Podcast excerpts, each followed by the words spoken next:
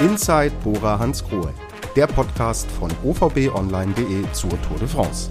Drei Wochen gibt es bei Inside Bora Hansgrohe exklusive Einblicke in die Tour, den Radsport und hinter die Kulissen des Radsportteams aus Raubling. Wollt auch ihr Teil des Podcasts sein? Schickt eure Fragen per Mail an tobias.ruf.ovbmedia.de oder tobias.ruf.ovb24.de. Und jetzt viel Spaß mit der neuen Folge. Matej Morovic gewinnt im Fotofinish, die Fahrer pulverisieren die prognostizierte Ankunftszeit und Boa Hansgrohe erlebt in Person von Nils Polit einen ganz bitteren Tag. Sprechen wir über den nächsten Tour-Wahnsinn mit dem Teammanager von Boa Hansgrohe. Hallo an Ralf Denk. Hallo und schöne Grüße zurück nach Rosenheim. Ja, Ralf, bevor wir zu Nils Polit und der Szene des Tages aus eurer Sicht kommen, lass uns über dieses irre Radrennen sprechen. Das war doch wieder mal der Wahnsinn heute, oder?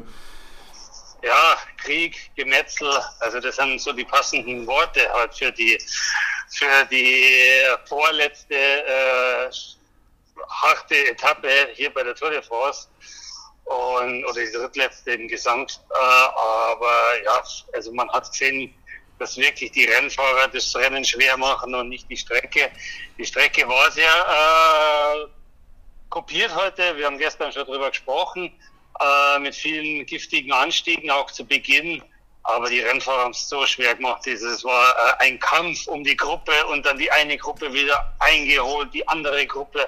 Und erst als es so ein Stück weiter äh, zur Beruhigung kam, als die Gruppe Nils Politz äh, äh, raus war, aber auch die wurde dann schlussendlich wieder eingeholt und es ging wieder von vorne los. Also wahnsinnig äh, ja, ereignisreicher Tag, leider ohne Logan Jones. Genau, mehrere Radrennen in einem zusammengefasst. Ja, lass uns über die Szene sprechen. Äh, Nils Polit ist in dieser Fluchtgruppe. Er hat sie ja sogar initiiert. Man hat heute gesehen, er hat wahnsinnig gute Beine. Und dann, zack, die Kette reißt, die unmittelbare Hilfe geht völlig daneben und die Chance auf einen Etappensieg, der heute schon drin gewesen wäre, ist natürlich dahin. Wie blickst du auf die Szene? Bist du sauer, enttäuscht? Wie gestaltet sich deine Gefühlswelt? Ja, schon enttäuscht, weil äh, Nils war die treibende Kraft in der Spitzengruppe. Wir hatten über eine Minute Vorsprung und äh, schlussendlich wurde die Gruppe eingeholt, auch wahrscheinlich, weil äh, sag ich mal, die Horsepower von Nils äh, dann gefehlt hat, also wegen Defekts zurückfiel. Und äh, dass äh, so ein Kettenriss, Kettenbruch äh, passiert, ja, das kann passieren. Äh, ein bisschen bedauerlich. Wir werden nie mehr, wir werden nie mehr rausfinden, weil die Kette liegt immer noch auf der Straße dort. Äh, es werden Fragezeichen zu diesem Vorfall bleiben. Es werden Fragezeichen bleiben. Ähm, lass uns über das neutrale Materialfahrzeug sprechen. Drei Versuche, dann hat Nils Politz selbst aufgegeben, weil man ihm dreimal im Endeffekt das falsche Rad mit den falschen Klickpedalen, die Größe äh, hat nicht gepasst. Das darf doch aber eigentlich auch nicht passieren, oder? Nee, äh, das ist äh, peinlich gewesen vom neutralen Service. Äh, äh ja, auch dort arbeiten nur Menschen, ja. Und äh, man muss wissen, der Abstand war genauso bei einer Minute. Bei über einer Minute lassen die äh, Rennkommissäre die Materialfahrzeuge vorziehen. Es war gerade so am Entstehen in Richtung einer Minute oder kurz drüber. Das heißt, die Kommissäre haben das Überholen des Hauptfelds noch nicht freigegeben. Deswegen war unser, äh, unser äh, zweiter Materialwagen noch nicht bei Nils Polit und deswegen konnten wir ihn nicht versorgen. Er musste dadurch auf den neutralen Ma Materialwagen, auf den blauen äh, äh, Shimano-Autos äh, auf das Material zurückgreifen. Das sind äh, ja gelabelte Shimano-Räder am Dach. Ähm, aber leider Gottes äh, hat man ihm da äh, ein, eine falsche Größe gegeben, eine Größe für einen kolumbianischen Bergfahrer, aber nicht, äh, aber nicht für einen Nils Polit mit Gardemaß 1,85. Und somit äh, hat er zuerst mal auf so einem Kinderrad versucht loszufahren, hat natürlich nicht funktioniert. Dann haben sie ihm noch eins gegeben, dann wieder nicht funktioniert, weil die Größe wieder nicht passte. Und dann war die Minute eh schon rum. Dann war das Hauptfeld da oder die erste Verfolgergruppe da und dann äh, war auch die Moral von Nils, man hat seine Gesten gesehen im Fernsehen, äh, eigentlich schon ziemlich am, am Boden und verständlich, dass er dann die Flinte ins Korn geschmissen hat. Ähm, wie reagiert man da jetzt als Team darauf? Äh, geht man da jetzt auch hin zu den Organisatoren der Tour de France und sagt, Leute, äh, wir sind hier auf absolutem Top-Level, es geht um wahnsinnig viel, das darf doch so nicht passieren? Darf nicht passieren, aber wo Menschen arbeiten, passieren Fehler. Gell? Und was soll man jetzt äh, äh, den neutralen Service von Shimano? Shimano ist auch Partner bei uns äh, im Team. Äh, warum soll man den jetzt an die Wand nageln? Wir können es nicht mehr rückgängig machen. Gell? Und äh, ja, der einzige Wermutstropfen ist, die Gruppe, wo Nils Polit vertreten war, ist dann später sowieso eingeholt worden. Äh, es ist äh, mühsam zu diskutieren, aber oft muss man einfach auch äh, Situationen nehmen und muss man einfach auch Schicksale äh, akzeptieren. Und ich glaube, das ist das Beste, wie man damit umgehen kann. Also da jetzt noch ein großes Fass aufzumachen oder auf irgendwelche einzuhauen, äh, es ändert die Situation nicht mehr. Es ändert sie nicht mehr, auf jeden Fall. Alles Pech kam zusammen, wie du sagst. Erst die Kette reißt, dann versorgt, äh, klappt die Versorgung nicht dann ist der Zeitabstand ausgerechnet in der Phase, dass das Materialfahrzeug von euch nicht äh, zwischen, zwischen der Gruppe und dem Peloton sein kann. Also kam leider alles zusammen. Danach haben wir Jordi Moyes und Marco Haller in äh, einer der nächsten Gruppen gesehen, die sich herausgebildet hat. Die war aber qualitativ zu stark besetzt, um diese äh, Fahrerprofile von Moyes und Haller, dass die da mit durchkommen, oder? Ja, es war topografisch schwer. Also es ging äh, stetig äh, auf und ab. Äh, die Gruppe ist nach der Sprintwertung entstanden, eigentlich initiiert, vom besten Sprinter der Tour de France, Jasper Philipsen.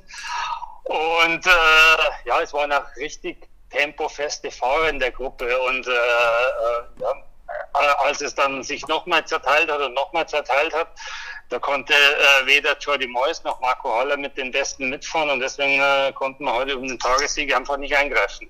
Genau, gut.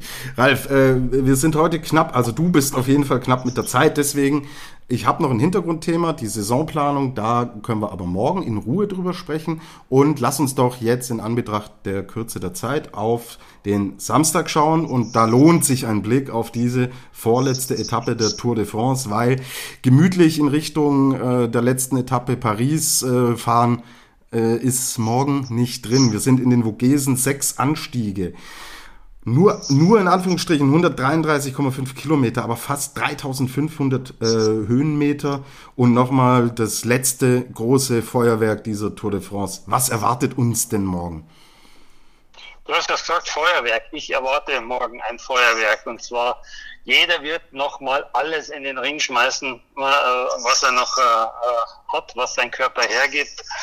Und äh, ja, die Vogesen, wenn man das an der Autobahn hochfährt von Basel, dann ja, dann schaut das so Hügellandschaft aus. Aber wenn man mal reinfährt, selbst mit dem Rad, oder wir sind ja schon öfters da zu Gast gewesen bei der Tour de France, das sind Anstiege von sechs, acht Kilometer mit Steigungen ähnlich äh, zu Alpen- oder Pyrenäenpässen. Also es sind richtige Berge und einer kommt nach dem anderen. Also es ist nicht viel flach morgen.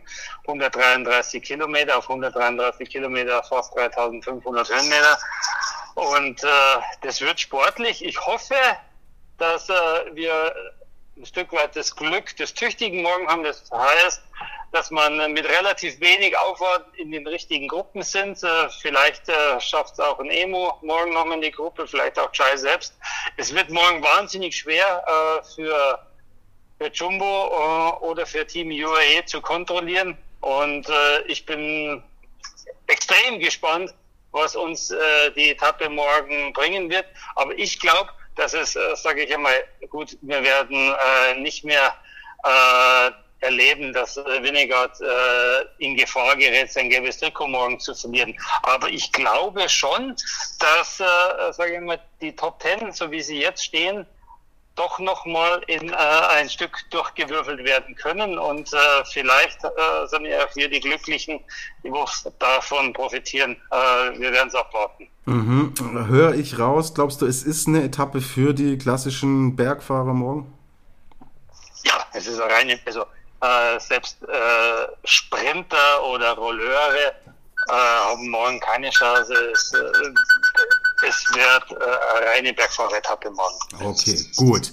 Dann, Ralf, du hast natürlich noch viel zu tun heute anhand dessen, was alles passiert ist. Vielen Dank für die Aufarbeitung. Heute etwas kürzer. Dafür können wir uns morgen ein bisschen mehr Zeit nehmen, weil es wird morgen mit Sicherheit wieder wahnsinnig viel passieren. Und dann schauen wir auch voraus, wie die weitere Saison für Bora Hansgrohe weitergeht. Damit danke für heute. Schöne Grüße nach Frankreich und bis morgen. Schöne, äh, schöne Grüße zurück und äh, sorry für das kurze Angebundensein heute und morgen auf dem Weg nach Paris nach der Etappe haben wir sicherlich äh, mehr Zeit wie heute, um das äh, nochmals aufzuarbeiten und über die morgige Etappe zu sprechen und über die Tour im Gesamten. So werden wir es tun. Ciao, Ralf. Ciao. Das war die heutige Ausgabe von Inside Bora Hans Grohe. Danke fürs Zuhören. Wir freuen uns über Feedback und Fragen an tobias.ruf.ovbmedia.de oder tobias.ruf.ovb24.de.